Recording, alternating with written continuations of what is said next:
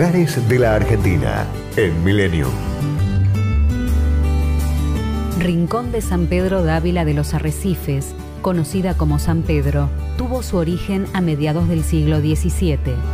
Sobre la margen derecha del río Paranaguazú, donde habitaron los querandíes, llegaron los conquistadores que recibían tierras como recompensa por acompañar a Juan de Garay y a Pedro de Mendoza. El capitán Juan Gutiérrez de Humanes fue el primer poblador que consiguió la autorización de ocupación del rey, construyendo para él y sus hijos las estancias arriba, del medio y de abajo. De la división de estas tierras nace de a poco San Pedro. Los inmigrantes fortalecieron su presencia en base a la plantación de cítricos en sus diversas variedades, perales, manzanos, ciruelos y durazneros, originando una actividad productiva que les dio fama nacional e internacional.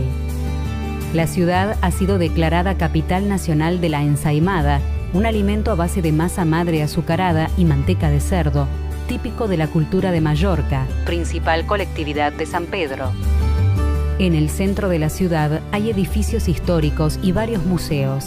Se destacan el paleontológico y el histórico regional.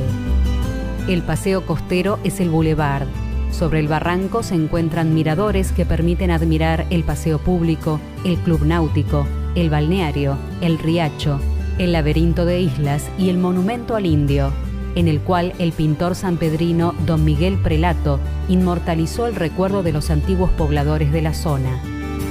Los amantes de la pesca y los deportes náuticos encuentran en el río y lagunas un lugar propicio para su práctica. A solo 160 kilómetros de la capital, San Pedro es el símbolo de la naranja argentina. Destinos, culturas y valores. Lugares de la Argentina en Millennium.